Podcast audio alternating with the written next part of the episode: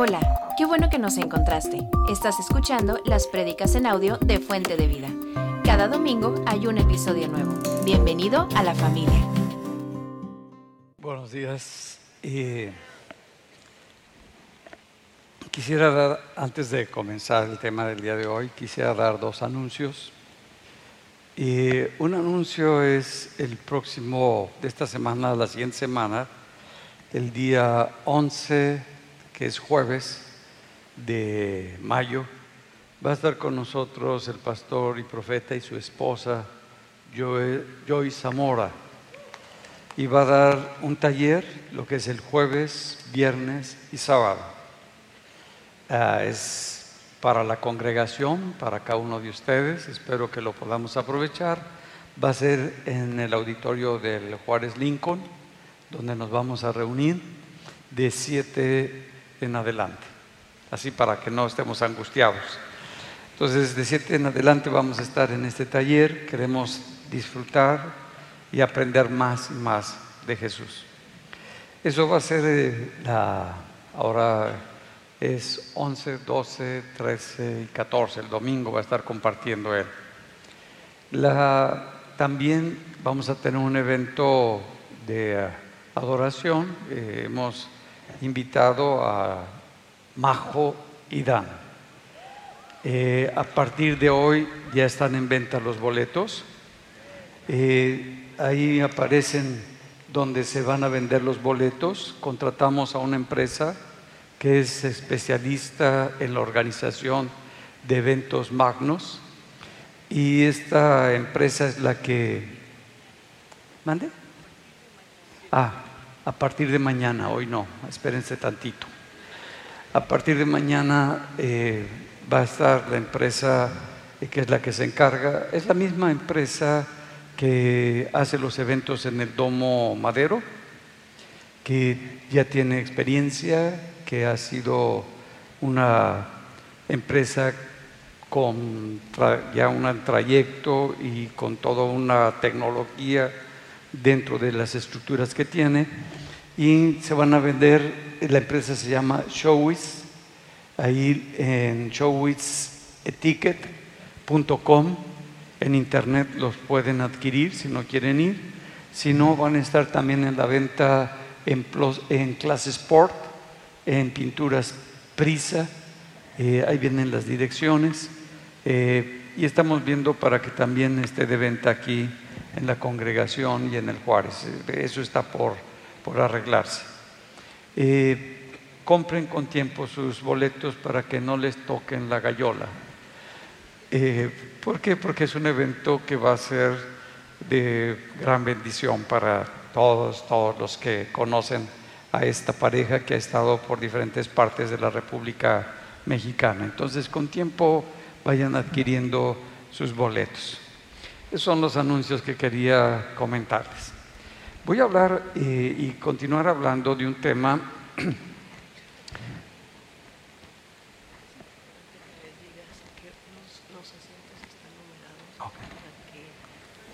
Ok. Es mi apuntador electrónico, lo que se me olvida. Eh, van a estar numerados cada asiento. Cada zona tiene un costo. Por si quieren estar aquí con los del evento, pues tiene un costo. ¿Quieres estar allá, verlos más de lejito ahí? ¿Quieres estar allá? Bueno, pues también los vas a poder ver desde allá, se ve re bien desde allá también. Entonces eh, van a tener numeración y tienen un costo estos boletos. Entonces para que escojas, ya que conoces el auditorio, donde quieres estar sentado, pues bueno, va a estar ahí, se ve todo el auditorio con cada butaca, con una numeración. Entonces va a haber gente que cuando llegues te va a, colocar en la butaca que adquiriste. ¿Sí se entendió? Maravilloso. Bien, ahora sí, voy a empezar con el tema. Eh, voy, lo he titulado Para renovar mi alma, necesito cambiar mi mente, mi mentalidad.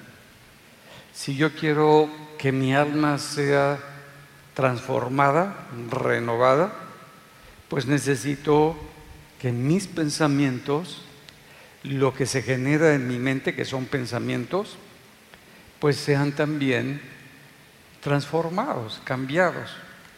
No puede haber cambios en mi alma si no cambio mi manera de pensar. Y si no cambio mi manera de pensar, no cambia mi alma. Ahorita vamos a ver qué es eso que la Biblia le llama el alma. Y entonces yo sigo siendo y viviendo como la misma persona que he sido y que he vivido durante muchos años. Eh, algo que nunca se va a perder eh, es tu alma. Cuando nosotros nos muramos, nuestro cuerpo se muere, nuestro cerebro se muere, ya no procesamos, ya no nada, pero sigue vivo nuestro espíritu y sigue viva nuestra alma. Eso va a existir y va a vivir por la eternidad. Tiene esa característica que Dios nos dio para que pudiéramos vivir. Entonces nuestra alma nunca se va a perder o se va a, se va a desaparecer, sino que siempre va a existir. Por eso, sabiendo que es eterna nuestra alma, eh, pues necesitamos tratar con ella. ¿Por qué? Porque así como cuando tenemos un accidente, eh, chocó, el carro donde veníamos o que veníamos manejando o alguien nos atropelló o nos caímos de un lugar que nos lastimamos, nuestro cuerpo o se rompió un hueso o varios huesos o tuve una infección y se descompuso mi cuerpo, no llego al hospital y me dicen que bueno, track, track, track, track y ya sales caminando como si nada, sino que es un proceso es un proceso de restauración del mismo cuerpo que se va restaurando, se va arreglando, se va componiendo el cuerpo. Nada más lo que hicieron fue acomodar en el lugar correcto los huesos o darle alguna sustancia para que ese órgano, para que ese tejido se ajustara y se volviera a componer. En el proceso que nos arreglan, tú dices, oye, pues si está roto mi cuerpo, ya me abrieron más y ya me agarraron el hueso, ya me metieron hasta un tornillo, una prótesis ahí de fierro, ya da, parezco Robocop con tantos tornillos, pues los necesitaba tu cuerpo para poderse arreglar. Y después de ese proceso viene mucho dolor nos sentimos muy adoloridos, estamos y nos movemos y nos mueve, nos duele el movernos. Eso pasa en, en el área física. En el área del alma es exactamente lo mismo.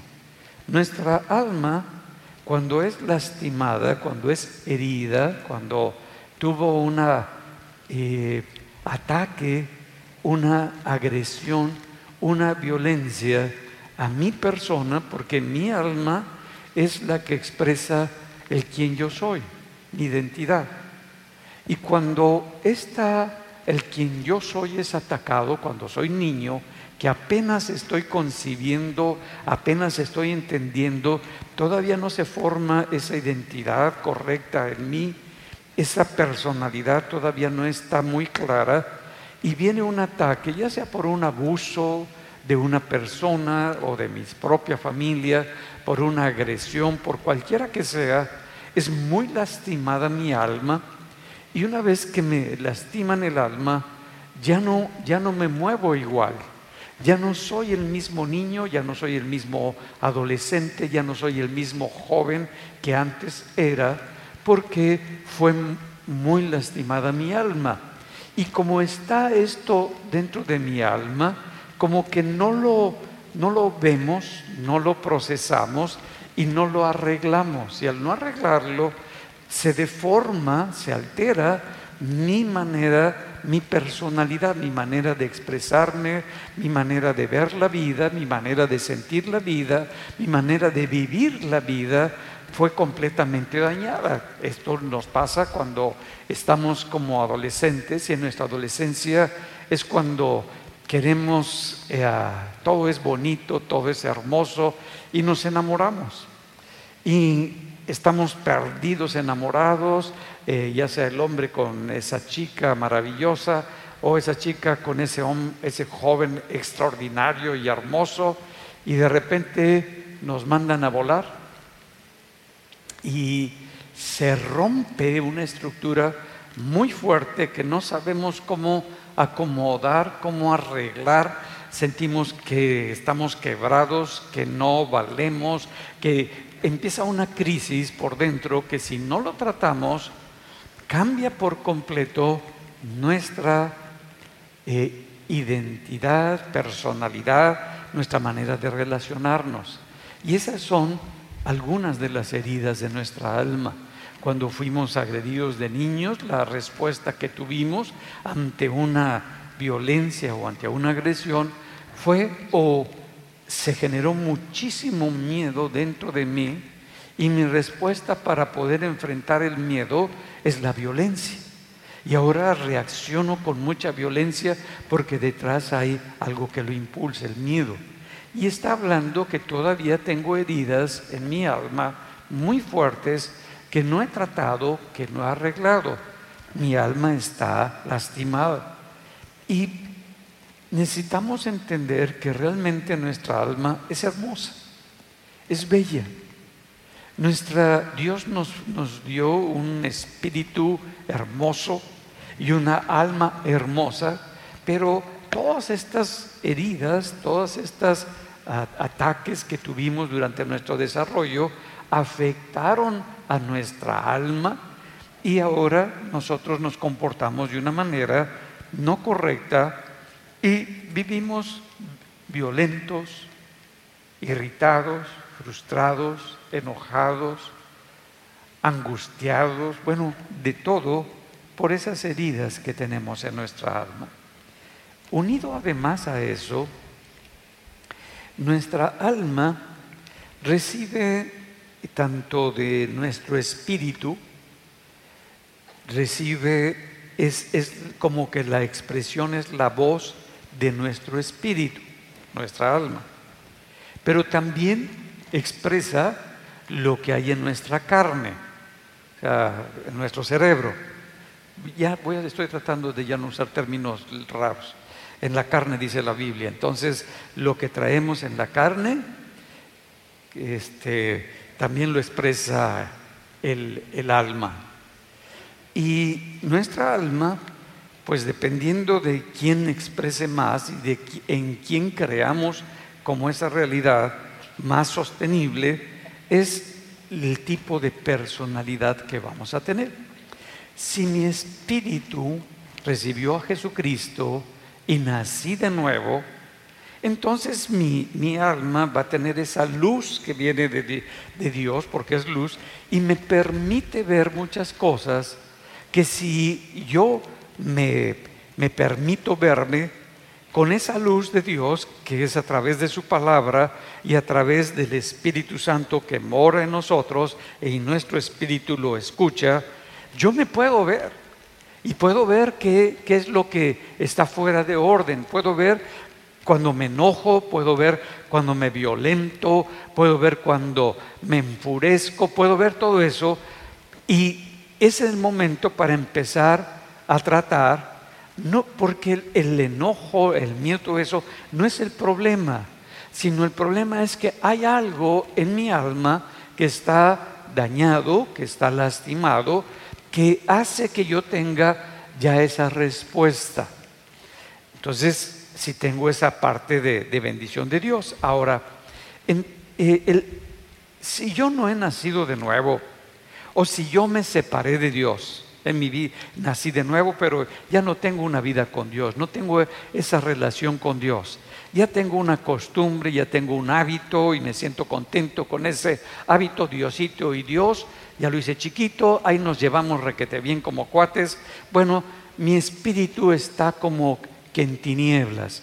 Hay una como oscuridad que lo está cubriendo y no se puede expresar, no puede expresar la palabra, la vida de Dios, las verdades de Dios. Entonces, lo que va a tomar dirección y lo que va a empezar a, influir en, en mi alma va a ser lo que mi cuerpo, mi carne, percibe, siente, oye, ve, y eso es lo que expresa. Y entonces yo soy, eh, mi identidad me la está dando el medio que me rodea. Pero agregado a esa identidad que me la da eh, el medio que me lo rodea, está también el enemigo, que es Satanás o el diablo, como lo menciona la Biblia. Y él influye poniendo también sus pensamientos, que si yo no los identifico, esos pensamientos, y pienso que son mis pensamientos, entonces los voy a tomar como una eh, y como yo tomo lo de la carne como una verdad, los voy a tomar como una verdad. Y los tomo como una verdad y vivo con eso como si fuera la, pura verdad. Y me empiezo a mover con esa realidad. Y me voy destruyendo. Así como Jesús cuando le, le, pregunta a sus discípulos y les dice, oigan, oigan, ¿quién dicen todos que yo soy? Ah, y bueno, todos empiezan a, decir, y Jesús pudo identificar cuando Pedro habla, ya ven que Pedro es, híjole, yo me, parezco mucho a él, bien así atrabancado y habla y demás. Dijo, tú eres el Cristo, el Hijo del Dios viviente. Parecería que Pedro la revelación, así le dice, Pedro, esto no es tuyo, lo pudo ver Jesús, esto te lo reveló mi Padre que está en los cielos. Y pero, ah, ya me la estaba creyendo. Y después le dice también, cuando Jesús le está diciendo es necesario que yo padezca y muera y todo eso, le dice el mismo Pedro, Señor, que no te acontezca tal cosa. Y le dice, apártate de mí, ve que esa declaración, que esa palabra, que ese pensamiento tampoco es de Pedro, sino que no se dio cuenta Pedro y se da cuenta que es el diablo, que es Satanás. Apártate de mí, Satanás, porque me eres tropiezo. Ese pensamiento, esa idea en un momento crítico de nuestra vida, en lugar de ayudarnos a seguir adelante, nos puede hacer caer. Bueno, necesitamos entonces identificar todas las cosas que están ocurriendo para que podamos tener esta sanidad en nuestra alma. Entonces tu identidad, cualesquiera que sea tu identidad, y cómo te ves tú y cómo reaccionas tú, es una proyección tanto de si tienes una vida espiritual, si tienes una vida carnal, de lo que tu espíritu recibe del Espíritu de Dios, pero también lo que tu eh, carne recibe, esos pensamientos del enemigo. Y todo eso, pues lo, lo que para nosotros es valioso, lo que nosotros creemos que es un, tesoro, que es algo importante, lo acomodamos y lo guardamos en el corazón. Y ahí lo tenemos en nuestro corazón. Y en nuestro corazón están las cosas más importantes y más valiosas. Y no estoy hablando de este corazón físico, estoy hablando de lo que dice la Escritura, de un corazón donde ponemos las cosas que creemos. Y dice en Lucas, en el capítulo 6, en el verso 45, el hombre bueno, del buen tesoro de su corazón, saca lo bueno. Pero también compara con otro. El hombre malo, del mal tesoro de su corazón, saca lo malo. Porque de la abundancia del corazón habla la boca. Entonces nos ayuda a entender que en el corazón guardamos nuestras creencias esenciales. Si yo creo que ese sistema, que esa eh, política, que esa economía, que este mundo me resuelve todas mis necesidades, eso lo guardo en mi corazón. Cuando eso se me quiebra, se me quiebra la política, se me quiebra la economía, se me quiebra mi relación familiar, se me quiebra lo que, lo que sea que me estaba sosteniendo, yo me, me, me quiebro y me rompo porque todo eso y lo saco. Y dice que de nuestro corazón, inconsciente, no dice que conscientemente, sino que hablamos de lo que está abundando en nosotros. Si yo tengo un corazón bueno, y lo equipara que tengo la vida de Jesús en mí, que tengo la vida de Dios en mí, que tengo una vida espiritual, y yo voy guardando como tesoros las palabras que Dios me ha dado, la palabra profética que a través de otras personas ha colocado y las guardo como tesoro, cuando yo las necesito, las saco y las hablo y las expreso. Y con ellas me voy moviendo. Y eso es lo que me va sosteniendo cualquiera que sea el momento, por el cual estoy atravesando. Vemos también cómo tanto en el Antiguo Testamento como en el Nuevo Testamento, eh, nosotros le hablamos a nuestra alma. ¿Qué es lo que le habla a nuestro alma? Le puede hablar mi espíritu al alma o le puede hablar mi carne al alma. Y entonces le puede decir al alma, pues, ¿qué onda con, contigo?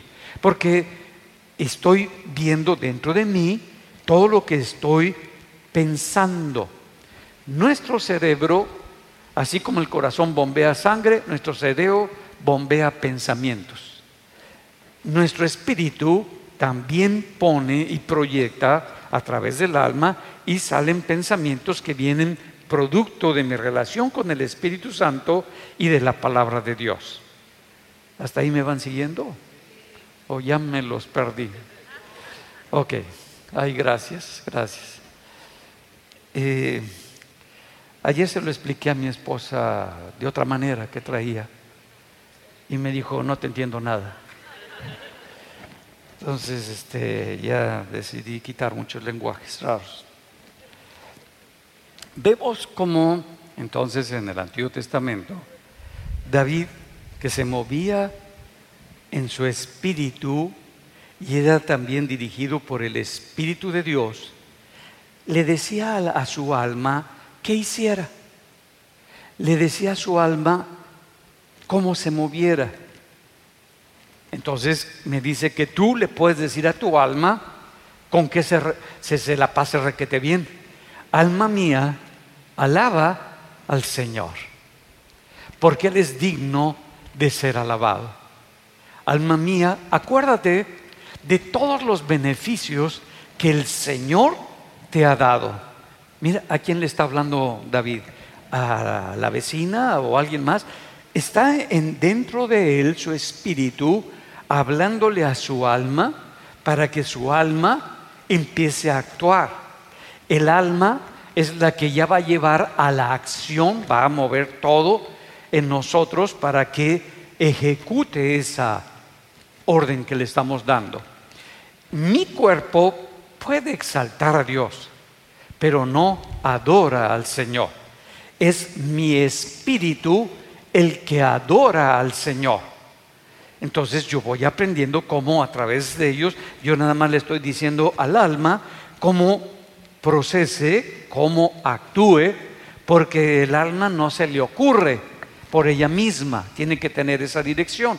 Tú se lo tienes que decir a tu alma lo que necesita hacer.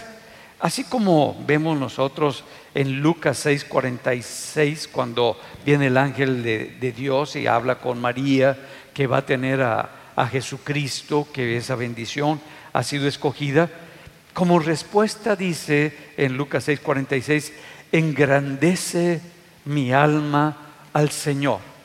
O sea, ya lo recibió, ya lo procesó es, eh, María y ya su alma está engrandeciendo, está reconociendo quién es su Dios, la grandeza de su Dios, la magnificencia de su Dios. Y eso es lo que nosotros cuando alcanzamos y nos cae esa revelación de quién es nuestro Dios, lo engrandecemos, lo adoramos, lo alabamos, porque decimos, Él es mi Dios y Él es mi bendición. Y le está diciendo. Luego vemos también cómo ahora, una vez que le dice esto, su espíritu empieza a actuar. Y dice en el verso 27, y mi espíritu se regocija en Dios, mi Salvador. Ah, entonces ya no le dice al alma, llénate de gozo ni regocíjate, sino dice el que lleva la acción de ese gozo inefable, de esa paz, de esa fe, es nuestro espíritu. No es mi carne, no es algo que ocurre, sino el que lo empieza a procesar y hacer es mi espíritu. Y por eso dice que su espíritu ya se está gozando en el Señor mi Dios, que lo que Él dijo, así es. No es que vaya a ser, no que posiblemente así es. Porque cuando recibimos una palabra de parte de nuestro Dios y, nos, y nosotros lo llegamos a, captar en, en la esencia, nuestra alma toma una posición y empieza a moverse y nuestro espíritu ya se está gozando por esa bendición que Dios ya te dio, que Dios ya te regaló, que Dios puso en ti. Por eso David se gozaba, se alegraba y bailaba, danzaba cuando traía el arca del pacto, venía danzando, bailando, porque traía la presencia de Dios para que se le adorara en el lugar donde David había conquistado. Y se da cuenta de lo que está trayendo. Recuerdan que Usa llega a tocar el arca porque se mueve y cae muerto. Dios no necesita nuestra ayuda. Y era un hombre que había estado con la presencia de Dios. Y no necesita esa presencia de Dios que sea tocado, porque es algo santo que no se le permite al hombre tocar. Entonces se dio cuenta David y se frenó, se detuvo empieza a reflexionar, no, no alcanzaba a entender, eh, le dolió que se muriera, le dolió lo que había ocurrido, fue un hecho para toda la nación que venía, y, David se frena y dice, hay un, hay un temor de un Dios vivo, de un Dios real, que me permite ver lo que no veía, que me permite entender lo que no entendía. Y hay una reverencia de que es Dios el que nos ayuda, no nosotros el que le ayudamos a Dios, ni el que sostenemos a Dios. Entonces, tu identidad, tú la desarrollas. Tú y yo somos responsables de nuestra identidad. ¿Qué te estoy diciendo? De tu alma. Tu alma, cualquiera que sea con esa identidad, eso no va a cambiar, nada más puede cambiar aquí en la tierra. Cuando tú te mueras, ya esa identidad ya se hizo. Es que ahora sí voy a cambiar, voy a arreglar eso. Ya no, ya no hay todos los elementos para que lo puedas hacer. Es este tiempo, en esta vida, donde nosotros podemos hacer los cambios que sean necesarios en nuestra vida y empezar a tratar con nuestra identidad y las cosas que no nos gustan de nuestra identidad porque fuimos heridos, porque fuimos lastimados. Pero Dios lo que le interesa es sanar, es restaurar a nuestra alma. Entonces, eh, la verdadera lucha, la verdadera batalla que nosotros tenemos no, no es en contra de las circunstancias, no es en contra de las cosas que están sucediendo a nuestro alrededor nuestra verdadera lucha es con nosotros mismos, dentro de nosotros mismos. Lo que está pasando en mis pensamientos, lo que está ocurriendo, el cómo yo elaboro y proceso las cosas que pasan a mi alrededor. Mis pensamientos no son, dice Dios, tus pensamientos. Ni tampoco para que entiendas, tus pensamientos, los que están casados, y son hombres, no son los pensamientos de tu esposa, ni mujeres, ni sus pensamientos son los de su esposo. Híjole. Y normalmente cuando platicamos con una persona o vemos a una persona o interactuamos con una persona, ya estamos construyendo creyendo que estamos pensando lo que la persona piensa. ¿Cuánto les pasa esa barbaridad? Miren, así le hacemos. No, hombre, yo así levanto las manos. ¿Y saben qué me dice mi esposa? Deja de contar cuentos. ya no inventes cuentos, ya no inventes historias. Digo, híjole, ¿me cachaste? ¿Verdad que levantamos historias de algo que no existe? De algo que no es, nada más por lo que yo vi, por lo que yo oí. Y como soy una persona muy brillante, ya construí toda una historia. Ay, está bien para que escribas tu cuentacuentos, ¿no? Pero eso no es la realidad. Entonces, no porque tengas ciertas cualidades y ciertas habilidades, pues le diga, si tú estás pensando esto, no, tú estás haciendo esto, eso, tú dices, híjole, e, esta persona hasta además telépata me salió y demás cosas. No, son historias que tú has construido. Eh, todas esas experiencias que nos lastimaron, que hirieron a nuestra alma, pues afectaron a una parte de nuestro cuerpo, de nuestro cerebro, perdón, pero ahí está, que es el área emocional. Tus emociones no son buenas, tampoco son malas, son emociones. Y las emociones salen como algo natural, como una respuesta ante una situación que para nosotros es difícil y no sabemos cómo procesarla con las razones. Y cuando yo no sé cómo procesarlo, no lo entiendo, lo que está pasando, lo que sí se manifiesta como algo natural son mis emociones. Y sale una emoción de miedo, de coraje, de asco, de, frustración. Me sale una emoción. Esa emoción no es mala, salió. Pero si yo no la sé acomodar, si yo no la sé tratar, y fue muy fuerte el evento que viví, la, como le llaman, el trauma que experimenté, esa emoción va a tener mucha fuerza y como no la supe procesar, generó sentimientos que los es la unión de esta emoción con el proceso como vi, como viví, como experimenté, como razoné. Y entonces ahora ya tengo un sentimiento que está unido a una emoción. Y cuando pasa esto dentro de, nosotros, esa emoción tan fuerte de, de tanto miedo, de tanta frustración, lo va a expresar tu cuerpo y tu espíritu.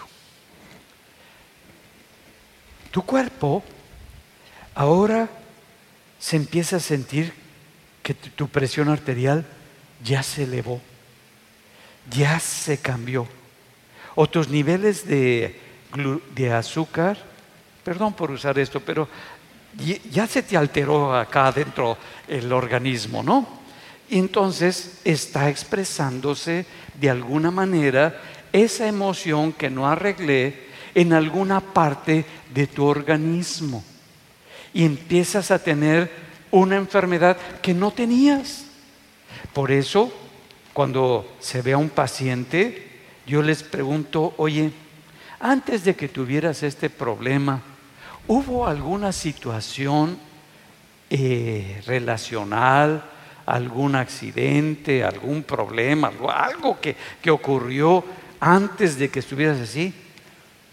Ah, sí, me dejó mi marido. Ay, pues eso es este, fuertísimo.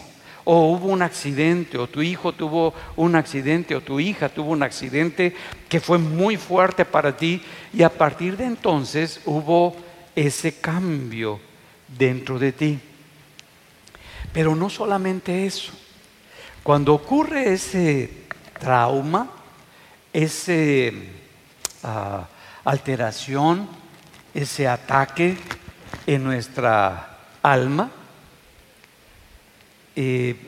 producto de nuestro cerebro, también se afecta el espíritu. ¿Y por qué se afecta el espíritu? Porque todo esto tiene el primer lugar. Y ya nuestro espíritu ya no tiene la misma libertad que tenía. Ya no se mueve en la misma dimensión que antes se movía ya no tiene esa operación en esa fe, en esa paz, en esa misericordia con la que antes se movía mi espíritu. Y ahora como está lastimada mi alma, ya mi espíritu también se vio afectado. Y tú dices, ¿qué está pasando? Y muchas veces no nos damos cuenta, porque estas heridas son muy fuertes y afectaron tanto mi cuerpo físico como mi cuerpo espiritual, las dos cosas. Por eso es muy importante que nosotros em, empecemos a tratar para sanar, para que sane, se restaure, se arregle nuestra alma. Y cuando en el área del alma que queremos entrar, como fue por una emoción, por un trauma, como que no lo queremos tocar, como que no lo está prohibido hablar de él. Y yo recuerdo, estaba en la secundaria y tenía a un compañero, estaba en primero de secundaria, y le iba a mi casa a estudiar, le decía, ay, qué padre, oye, ¿y tienes más hermanos? Ya te quedaste mudo. Dice, es que mi hermano que era mayor que yo se murió y nos, nadie hablamos de él. Está prohibido hablar de él. Y así se resuelve, ¿no? Que todos se callen, que nadie hable, que nadie trate, que nadie exprese su dolor, que nadie vea la pérdida, que nadie tenga un duelo, que, que todo se dé. Tienes un trauma, tienes una agresión, abusaron de ti, callado, que nadie se entere, que nadie hable, que, que nadie lo comente, como que es algo eh, prohibido, como algo terrible. Y no es así. Necesitamos nosotros tratarlo. Y muchas veces necesitamos de otras personas profesionales o dentro de la congregación que se están preparando para que nos ayuden a nosotros, no a otra persona, a nosotros, para que tú, para que yo vaya acomodando, vaya arreglando esa parte que está muy lastimada, que hace que yo reaccione con mucha violencia, con mucha ira o huyendo o escondiéndome o teniendo muchas personalidades, o poniéndome loco. Cualquiera que, que uses, pues bueno, ahí está. Vemos entonces cómo, cómo podemos empezar a tratar con nuestra alma. Y pues para tratar con nuestra alma, como lo mencioné al principio, tengo que empezar a tratar con mis pensamientos. Porque mis pensamientos son producto de lo que está ocurriendo en mi cerebro o en mi carne, perdón, y en mi espíritu. De ahí los dos lanzan pensamientos. Y yo tengo que ver qué tipo de pensamiento tengo. Si los pensamientos vienen de Dios y están fundamentados en la palabra de Dios, si los pensamientos vienen del mundo que me rodea, pero son correctos, ah, qué bien, Ah, está todo bien. Pero si estos pensamientos no vienen de Dios y estos pensamientos me están destruyendo, bueno, eh, hay otro que siempre está buscando de dónde agarrarnos para poner sus pensamientos.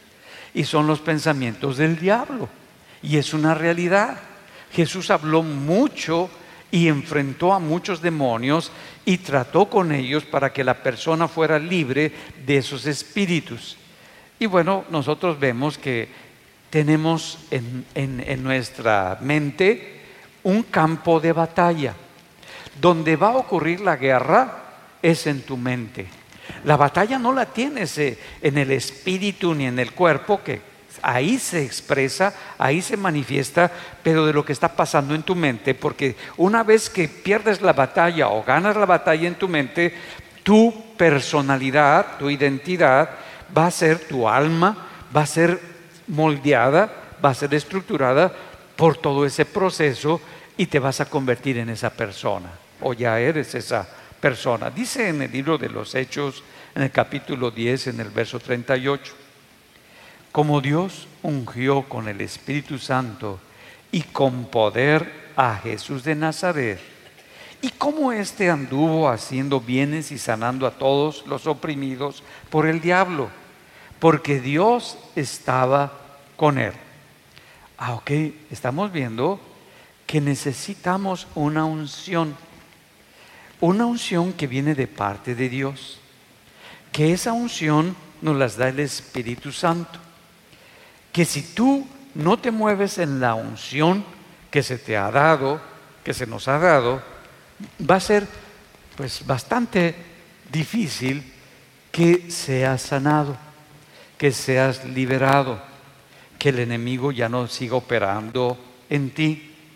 ¿Por qué? Porque el Espíritu Santo te empodera, te da un poder que no tenías, para que empieces a moverte en ese empoderamiento, en ese poder, para que las palabras que tú hables son palabras con autoridad y con poder.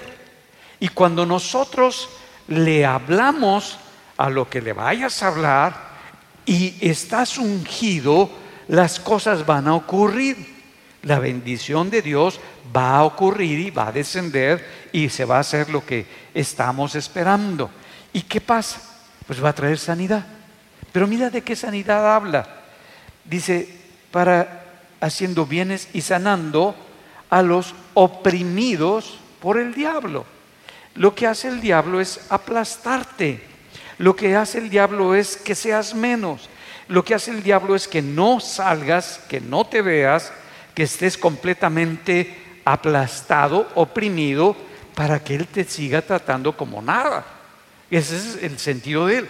Cuando Dios te ha levantado, te ha dado un propósito, te ha dado una visión clara para poderte mover en esta vida, que es el tesoro más grande que cada uno de nosotros tenemos, y disfrutemos de esta vida. Pero también me dio algo, además de esta unción y este poder, para enfrentar toda esta guerra dentro de nosotros con los pensamientos que vienen a, nuestra mente, que están todo el tiempo ahí. Y dice en el, en, perdón, en el libro de Efesios, en el capítulo 6, el verso 14. Y lo habla Pablo, un hombre que aprendió a pelear. Las guerras más grandes son las internas. Las victorias más grandes son las internas. Las luchas más grandes que cada uno de nosotros tenemos están dentro de nosotros, no fuera de nosotros. y la gente por dentro de nosotros parece que todo está bien, cuando muchas veces no estamos tan bien, sino que estamos pasando por momentos de lucha, de crisis, de, de angustia, de ansiedad, de dudas.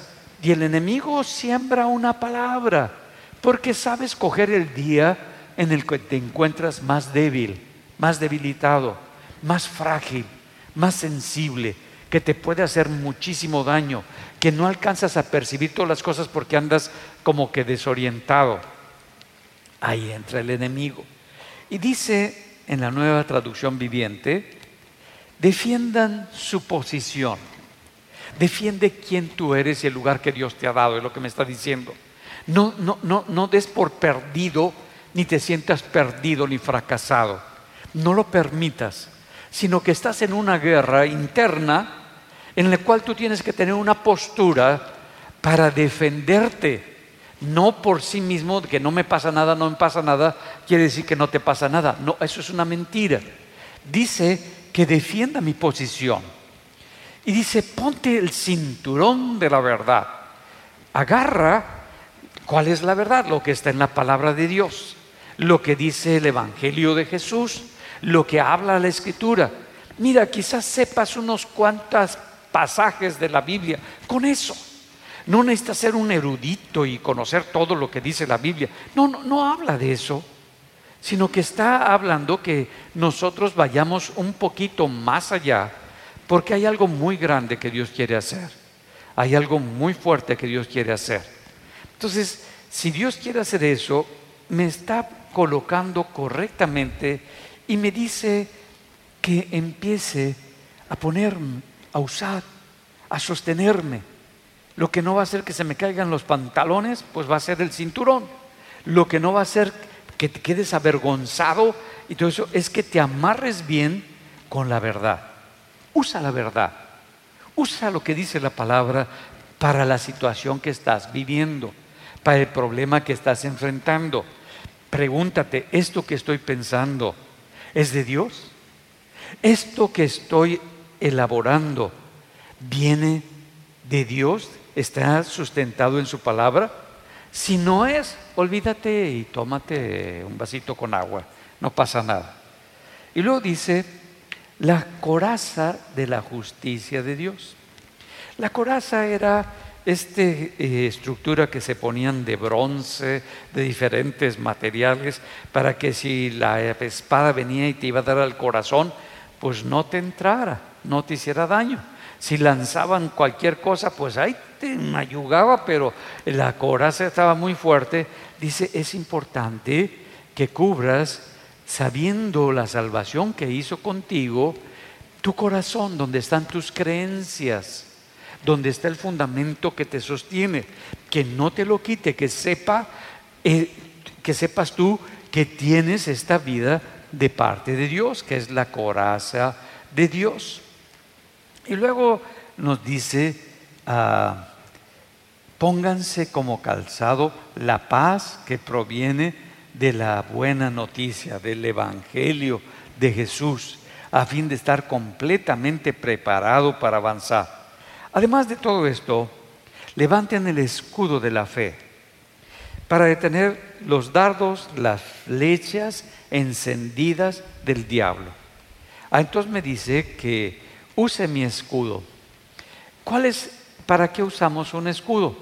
Pues para que las flechas, para que las lanzas, para que los espadazos no me peguen. Y entonces, ¿cómo lo uso en mi mente?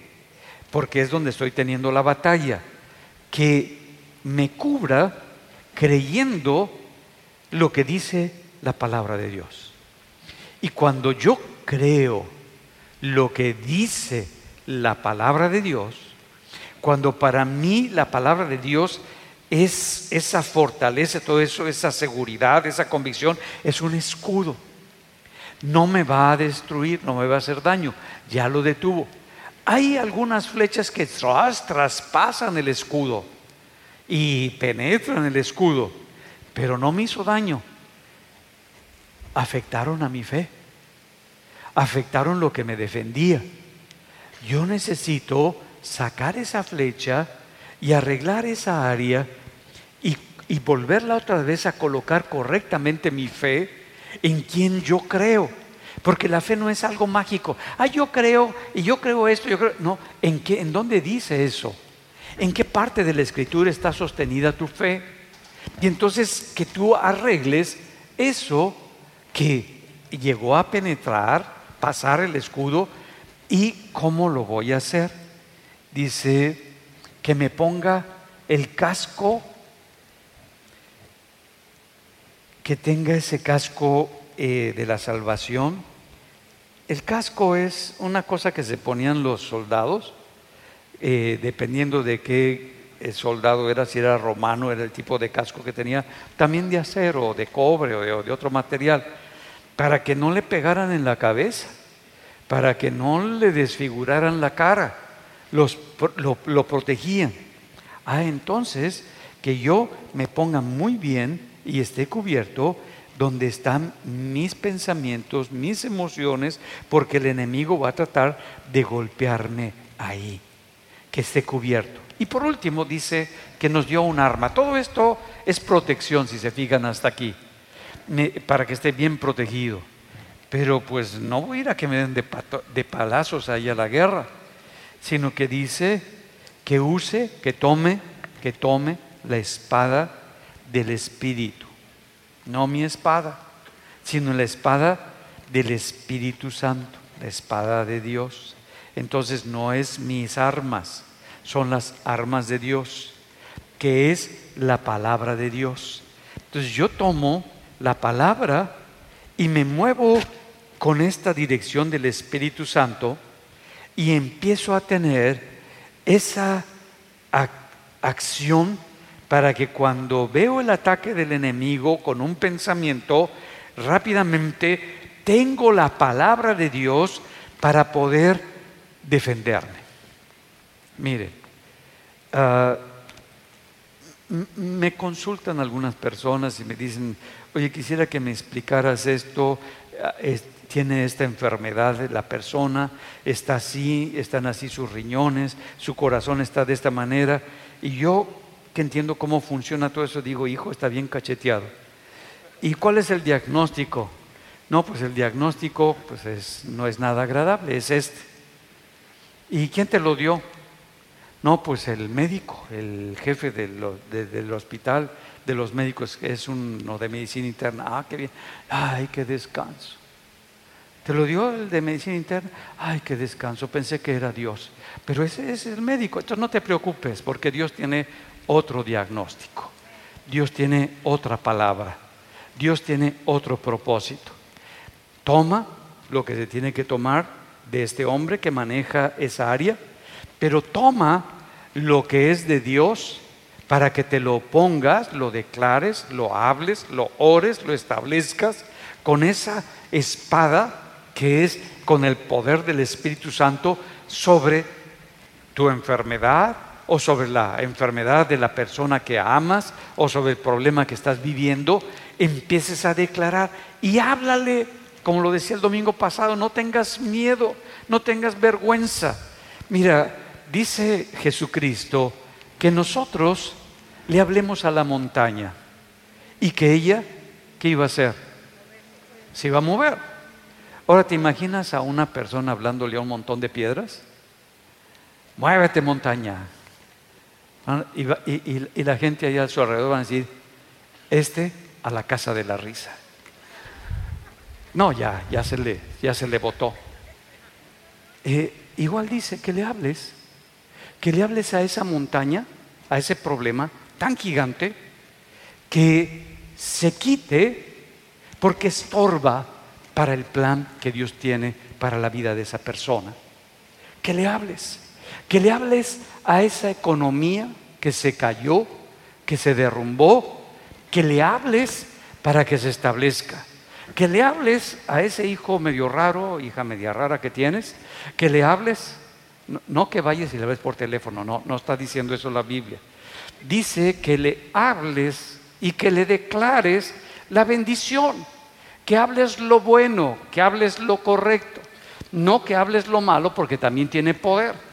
No, pues sí, es que está bien loca, está bien loco, siempre hace puras tonterías, puras locuras. Pues, amén, amén. Pues si estás declarando eso, ¿por qué esperas que reaccione de otra manera? ¿Por qué esperas que hable de otra manera? Si tu declaración, tu fe está puesta en todos los defectos y las fallas que tiene la persona, ¿qué cambio vas a hacer? Al contrario, lo vas a hacer más grande. ¿Me van entendiendo los que usaban de una manera incorrecta? Ahora, háblale y dile, ay, tú eres una bendición, aunque sea lo opuesto. Tú eres un verdadero hijo de Dios, donde el poder de Dios se perfecciona cada día más en tus debilidades.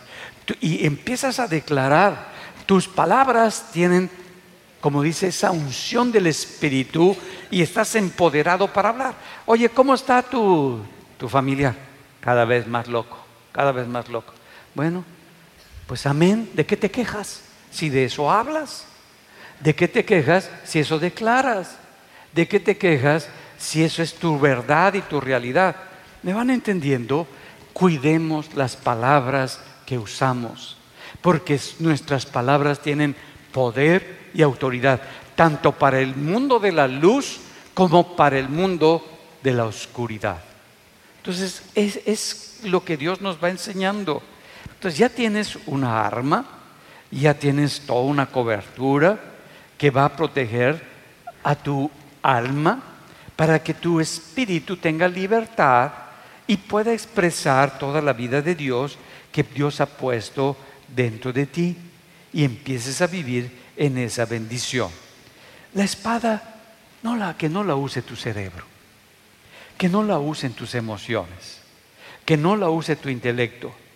Porque cuando usas la espada, que es la palabra de Dios, con tu intelecto, con tus emociones, el Señor te reprenda. Y debes decir, no hombre, pues ya es tu, tu carnita. Dice que es el Espíritu de Dios. ¿Y qué hace el Espíritu de Dios? Siempre bendice a las personas. Siempre levanta a las personas. Eso hace el Espíritu de Dios. Busca lo bueno. ¿Qué hacía Jesús? Pues bendecir a las gentes, sanar. Hasta los que no eran agradecidos, los sanaba, los bendecía. Pues bueno, que tú también tengas esa actitud. Y si recordamos el arma que usó el enemigo contra Eva, que es un reflejo de la humanidad y que entró fuerte en ella, es que necesitaba algo, que le hacía falta algo, que le diera una identidad más clara, porque esa identidad que tenía de su padre, de Dios, como que le puso esa mentira para que empezara a buscar fuera de Dios el poder mostrarse. ¿Y qué es lo que trajo? Toda una destrucción de su espíritu, la muerte, y de su alma, una deformación completa. Por eso, lo que hace el enemigo es poner mentiras. ¿Cuál es la finalidad? Esas heridas, esos ataques tienen un propósito, separarte de Dios, aislarte de la presencia de Dios en tu vida. Mira, David era un hombre que sabía organizar y dirigir a ejércitos muy grandes e iba a la guerra. Como rey también sabía establecer todas las órdenes y todas las reglas, pero también sabía dirigir a su alma y le decía qué debía de hacer. Alma mía, bendice al Señor. Alma mía, no olvides ninguno de sus beneficios. Ah, estaba dándole dirección también a su alma, lo que consideraba que era lo más valioso para él. Entonces el enemigo va a poner mentiras, va a deformar la palabra de, Dios, porque lucha contra la verdad de Dios, lucha contra lo que Dios te ha dado y lo que Dios ha declarado. ¿Y por qué? Porque quiere que tengas una identidad de Él, de fracaso, de derrota, de destrucción, de ataque. Y no la, no, no la imagen de Jesús, que es lo que quiere el Espíritu Santo, que tú tengas esa imagen de Jesús, que tienes una palabra de bendición, una palabra de apoyo, una palabra para sanar y para levantar a la persona cuando está quebrada, para levantar su fe, para fortalecerla, para que tu, la mente de la persona empiece a transformar y se vea de otra manera, se sienta de otra manera y entonces empiecen los verdaderos cambios en su corazón. Pero cuando nos movemos en el terreno del reino de los cielos, porque Jesús cuando les enseña a sus discípulos a orar, les dice, Padre nuestro que estás en los cielos, hágase tu voluntad así como en los cielos, aquí en la tierra. Pregúntate, ¿la situación por la que estás tratando y estás pasando es voluntad de Dios? ¿Lo que estás viviendo es voluntad de Dios? ¿Que eso esté ocurriendo? Eso? Si no es voluntad de Dios, empieza a moverte a tomar los elementos y las cosas que hay en el reino de los cielos.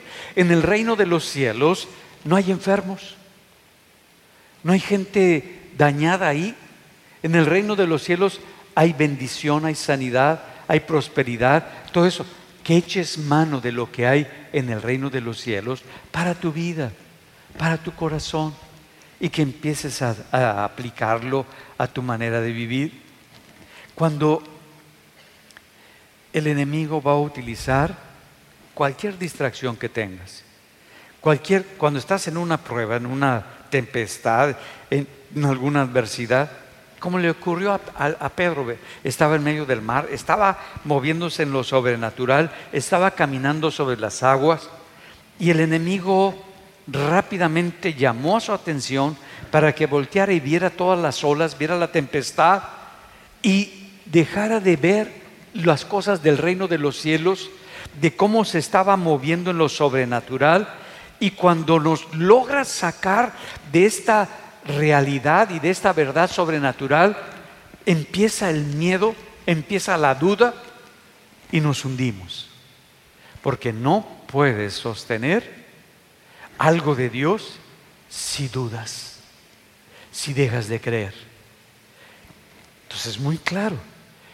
si yo quiero meterme en las cosas de Dios y en lo, en lo sobrenatural, no le debo de permitir a mi alma que dude. No le debo de permitir en ningún momento que desvíe sus ojos, su visión de lo que Dios está haciendo, sino que necesito estar arreglado. Mira, muchas veces pasamos por momentos difíciles de tristeza. ¿Cuántos han estado alguna vez o última vez tristes? A ver si me hacen favor de tristes. Bueno, hay dos tipos de tristeza, así dice la escritura.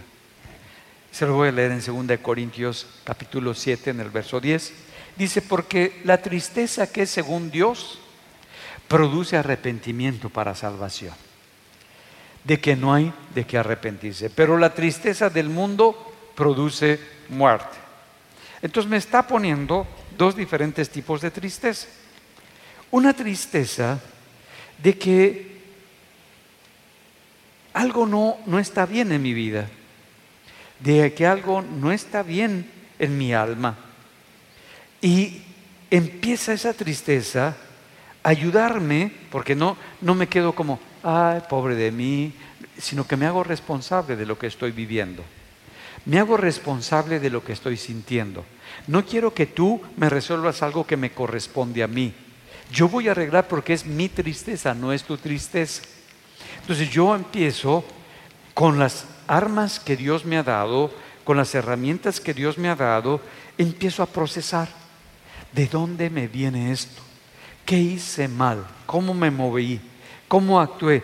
Y empiezo a elaborar, empiezo a arreglar, empiezo a hacerme responsable, empiezo a hacer los cambios necesarios y eso se le llama arrepentimiento. Arrepentimiento es cuando yo cambio de lo equivocado, de lo que hice mal, de lo que está de una manera errónea y lo empiezo a hacer correctamente. A eso le llama arrepentimiento. Entonces cuando yo tomo de una manera correcta esto de parte de Dios, lo proceso, lo arreglo. Pero cuando la tristeza opero con los elementos y con las cosas que son del mundo, me da más coraje, me da más dolor, me da más resentimiento, mi alma se empieza cada vez a dañar más y ahora termino separado de Dios. Dos tristezas. Tú vas a decidir si la enfrentas con los recursos de Dios o la enfrentas con el alma, que no es enfrentarla, sino es, ay, pobre de mí, pues soy eh, una víctima de las circunstancias porque yo soy el alma de Dios. No, tú eres eh, el alma tuya, nada más. Entonces los ataques son contra tu identidad, contra tu alma. El enemigo siempre te va a poner inseguridad. No, es que no puedo esto. No, sí, sí puedes. Es que no la hago en esto. No, sí la vas a hacer. No, es que me veo terrible. No, no te ves terrible. Es que siento que esto es horrible. No, no sientes. Todo eso tienes que quitártelo. ¿A cuántos les gusta vivir con gente que te está diciendo todo el tiempo lo horrible, lo feo, lo malo que eres? Y dices, ay Señor, gracias por esta bendición. Gracias por este regalo. Gracias por esta, no por esta persona tóxica que todo el tiempo me está dando de, de. No, no. Tú dices, no, yo necesito a alguien que me hable claro y que me, que me dé herramientas, elementos para que yo pueda procesar y salir de esa condición, de esa situación difícil que estoy enfrentando. ¿Por qué? Porque no quiero ser destruido. Dios quiere que tú seas edificado. Y por eso Pablo le aconseja a Timoteo. Timoteo empezaba en la congregación a levantarla y a hablar con la gente y le dieron de palazos al Pablo, al Timoteo. No era Pablo, era Timoteo era el discípulo de Pablo y no sabían cuando se metían con Pablo cómo les iba a ir, pero el Timoteo le daban duro al pobre Timoteo. Y le dice, en la versión voy a leer, Dios habla hoy, 1 Timoteo 1:18, Timoteo, hijo mío, le doy este encargo para que pelees la buena batalla con fe. Estás en una batalla, chaparrito. No estás jugando a la matatena, estás en una verdadera batalla. La gente te está haciendo todo eso, pero el problema no es lo que haga la gente, son los pensamientos que te están generando las acciones de la gente. Y ahora tienes una batalla terrible en tu mente. Y entonces le está diciendo, esa batalla solamente la vas a poder enfrentar, parar todos esos golpes por medio de la fe y la buena conciencia, lo que tienes claridad que te dice la palabra de Dios, conforme a las palabras proféticas pronunciadas anteriormente sobre ti. Dios te dio una palabra, Dios te dio algo muy fuerte para tu vida, no lo menosprecies sino que enfrenta ese momento difícil por el que estás atravesando hoy, por el que estás atravesando en este tiempo, que no te quedes así, sino que lo enfrentes, arregla, coloca lo que tengas que arreglar y lo que tengas que colocar y que te defiendas poniendo esa palabra de Dios con la fe que Dios te ha dado para poder salir adelante y tener la victoria. Por eso nosotros los ataques que tenemos son tanto ataques de, tú dices, es la gente, todo eso, no, el enemigo va a utilizar esa situación, esas palabras, esa declaración, eso que, que escuchaste, viviste, lo va a utilizar para atacarte, dice 2 de, de Corintios 10:4, porque las armas que tú vas a utilizar, con las que vas a pelear, no son carnales, no son de tus emociones, ni son de tus sentimientos, tampoco son físicas, son armas espirituales, sino poderosas en Dios para destruir las fortalezas. ¿Fortalezas de quién? Derribando argumentos, no tuyos, sino con los que el enemigo, cuando tienes un problemita, pone una piedrita, luego otra piedrita, luego más piedritas, y va haciendo una fortaleza donde se esconde él, para desde ahí atacarte dentro de ti dice que tú tienes las armas para derribar todas esas piedras, toda esa estructura donde se esconde el enemigo. Y una vez que lo derribes, entonces esos argumentos y toda altivez, no, es que yo, no, es Dios, es su palabra, que se levantan contra lo que ya conoces de Dios, con lo que sabes de la palabra de Dios, ahí va a ser el ataque, y que lleves ese pensamiento cautivo, que lo agarres bien a la obediencia, no a un pensamiento más superior, sino que me dice la palabra, eso voy a hacer. ¿Qué me está hablando Dios? En eso me voy a mover, a la obediencia a Cristo.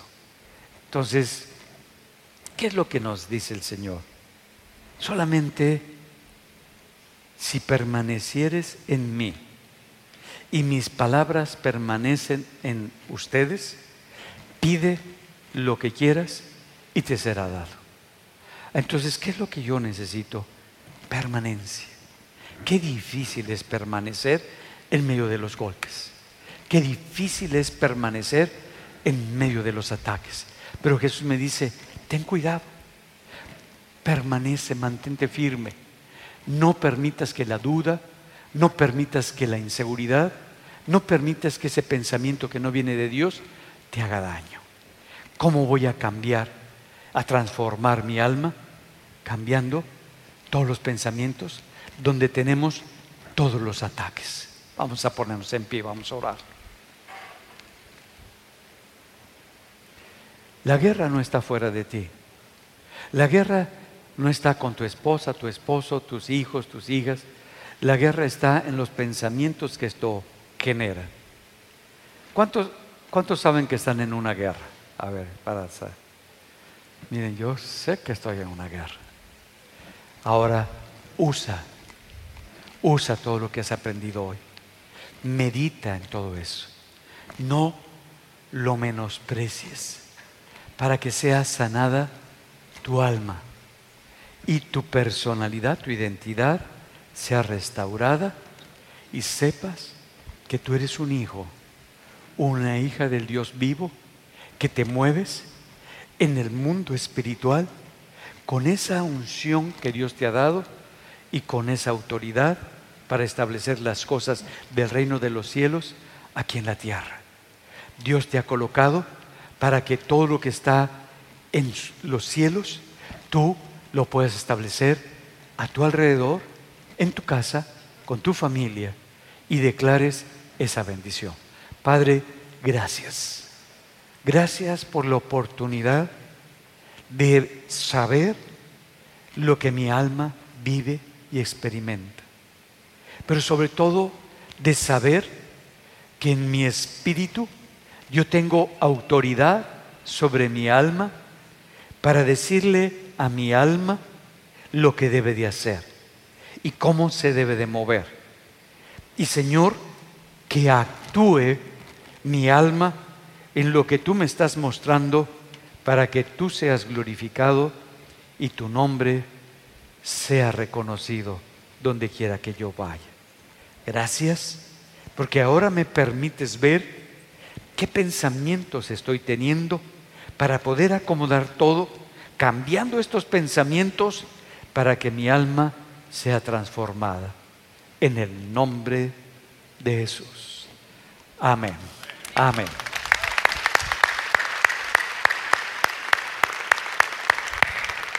Los que nos están viendo en internet, que el Señor siga bendiciendo su corazón y su vida.